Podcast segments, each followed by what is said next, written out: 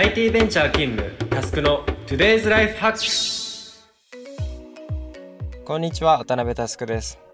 このチャンネルはカオスを整理するビジネスオーガナイザーとして活動する渡辺タスクがビジネスからライフスタイルまでさまざまなテーマを問題提起し人生に役立つ思考法を考えていく番組です。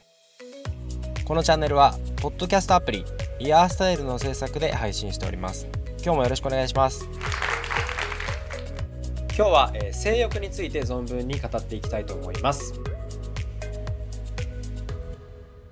というわけで早速トークテーマに入っていきましょう。今日のアジェンダはこちら。みんなが知らない性欲の世界。というわけで、えー、今日はマスメディアでほぼ語られない性欲について僕が満足いくまで語っていきます。もちろんライフハック的な視点も忘れずにいきたいと思います。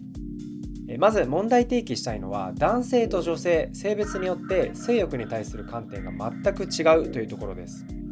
それが顕著にわかるのが漫画です。男性漫画家が描く異性からの行為は嬉しいものとして描かれがちなんですが女性漫画家が描く異性からの行為は気持ち悪いものとして描かれます。いきなりなんですが男性が女性を強姦することはあってもその逆はありませんよね。これなぜか考えたことありますか？一般的に性行為っていうのは男性器を女性器に挿入する行為。すなわち男性による女性への体内の侵襲を伴います。この時男性器は固く勃起していることが必須なんですが女性器の状態は必須ではありません。加えて一般に男性は体が大きくて力が強い一方女性は小柄で力が弱いです。こうした側面から少なくとも女性からすると男性の性欲は加害的であると言えます。一方女性が性交目的に男性を襲ったとしても男性が恐怖で震えていては男性器が勃起しないので性交は成り立たないんですね。このため女性の性欲は男性から見て恐怖の対象にはなりづらいものなんですね。男性は全ての女性がほんのり好きで女性は全ての男性がほんのり嫌いなんて言ったりしますがこれは前述のような見え方の違いが起因していると思います。男子たるものですね自分の恋心は相手の恐怖かもしれないという想像力を欠かさずに生きていたいものだなというふうに思います。これを話してもなお想像力が乏しい男性諸君には別の例を出しましょう。例えば襲われたら絶対にかなわないゲイのプロレスラーに告白されるシーンをご想像ください。あなたがその告白を拒否した時場合によっては逆上して襲ってくるかもしれません。抵抗しようとしてもあなたの力では全く叶いません。そのゲイのアウティングに対して犯されるとか肛門が危ないとか冗談のつもりで言う人が未だに多いんですがその嫌悪感は別に決してですね同一性っていう性のものだけによるものではなくて本質的には男性というその性の加害性に由来するものなんですね。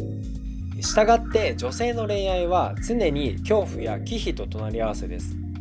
ひとたび恋に落ちれば本来恐れる対象である男性であろうとも特定の一人に対してのみ心を開いて恋愛感情及び性欲を受け入れることになります。しかし恋愛は刹那的なものです。恋愛の賞味期限は一般的に平均34年というふうに言われています。ある日恋愛が突然終わればその特定の相手に対してのみ開いていたチャンネルは再び閉じられます。それに伴い、え元恋人は再び恐怖と忌避の対象になります。このため、え過去の恋人が美しい記憶の中に留められることはかなり稀でして新しい恋人に対して元彼の悪口を言うことにもつながっていきます。よく恋愛のタイプとして男性は名前を付けて保存するが女性は上書き保存型なんて言ったりしますが女性の上書き保存の実態はざっとこんな背景があります。逆に、え歴代の全ての彼女を美しく記憶してなんならなんかワンチャン体だけの関係に戻るのもありだななどと考えている男性の頭は本能的に仕方のないものだとしても相手の気も知らないでのんきなものだなというふうに思うわけです。どうも女性の方が恋人の元カノの影に敏感でかつ嫉妬しやすいように思いますがこう考えてみると仕方のないことだと思いますよね。逆に言うとこれまで話してきた女性側の立場を理解して行動できる男性がモテるのだと思います。性欲の一般的な定義というか、まあ、男女の違いについてはこんな感じです。後半は食欲睡眠欲と並んで三大欲求と呼ばれる性欲がなぜ社会的に隠されるようになったのかについて考察してみます。生理用品の CM はあるのにコンドームの CM はしないこの国はよく考えると変です。皆さんは何でだと思いますか？重要なのは、えー、自分だけで完結する欲求かどうかという観点です。まずは食欲睡眠欲っていうのは日常的なものです。世の中の99%以上いやもっとですかね。がご飯も毎日食べますし睡眠もとります。これは日常的に満たすべき普遍的な欲求と言えるでしょう、まあ、性欲も多くの人が日常的に処理する欲求であることが三大欲求と言われるゆえんかと思います。ただ、え性欲に関しては処理の仕方が2パターンありますよね。シンプルに1人でマスターベーションするか異性である他人とセックスするか。この中で前者は比較的オープンにしやすい性欲かと思います。なぜなら自分の意思だけで日常的に処理することが可能だからです。後者誰かとセックスすることに関してはどうでしょう？様々なリスクが想起されます。順番に考えていきますね、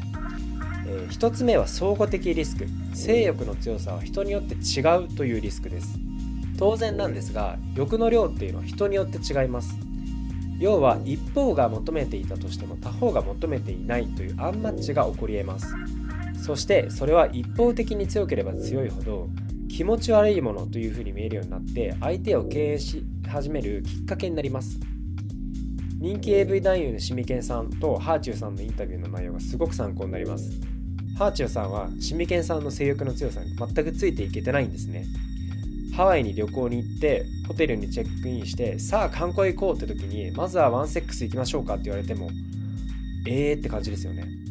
まあ、こうなっては体もついていかないので家庭の外で発散することを公認しています。このカップルみたいに結婚とセックスを別物と割り切れるものであれば、まあ、それはそれでユートピアなんですが、まあ、結婚相手に対する所有欲まあ、他の異性とやってほしくないなどが発生するところが、まあ、人間の難しいところですよね。2つ目は物理的リスク。病気や望まれない子の可能性が出てくるリスクです。個人的にはこちらがクリティカルな要因だと考えています。三大欲求と言われるくらい人によっては日常的に強く感じる本能的な欲求ゆえにですね冷静さを欠いた判断がされがちです。小学校の保健の授業でも習う不特定多数との性的接触は避けることとか避妊具コンドームを正しく使うことっていうのは本当に本当に大事なことです。逆に言えばこのリスクがテクノロジーで解決するようになればセックスはエンタメになる可能性があると思っています、えー、3つ目は文化的リスク。恋愛結婚セックス三位一体が常識という社会ルールについてです。2つ目までとはちょっと違う観点なんですが現代は恋愛して結婚してセックスして子供を産むっていうのが常識の時代です。これは世の中の暗黙のルールとして浸透していてこれから外れることがあれば容赦なくポリコレ棒でメッタメタにされます。芸能人の不倫に SNS で過剰に石を投げて喜んでいる人っていうのがわんさかいますよね。ここでリスクと呼んでるのはもう世間が三位一体を常識ルールだと認識しているからそれに反する行動は批判の対象になるというリスクです。これは考えてみれば変な話です。昔は予売があったりとかお見合い結婚があったり春画がエンタメだったりしたわけです。今となっては性に奔放な日本人の歴史はあたかもなかったかのように忘れられていますが恋愛結婚セックスが三位一体で語られるようになったの歴史っていうのは、まあ、せいぜい100年くらいなんですね。そもそも100年前なぜこのようなルールが整ってきたかというとおそらく国の統治観点で管理をしやすくするためです。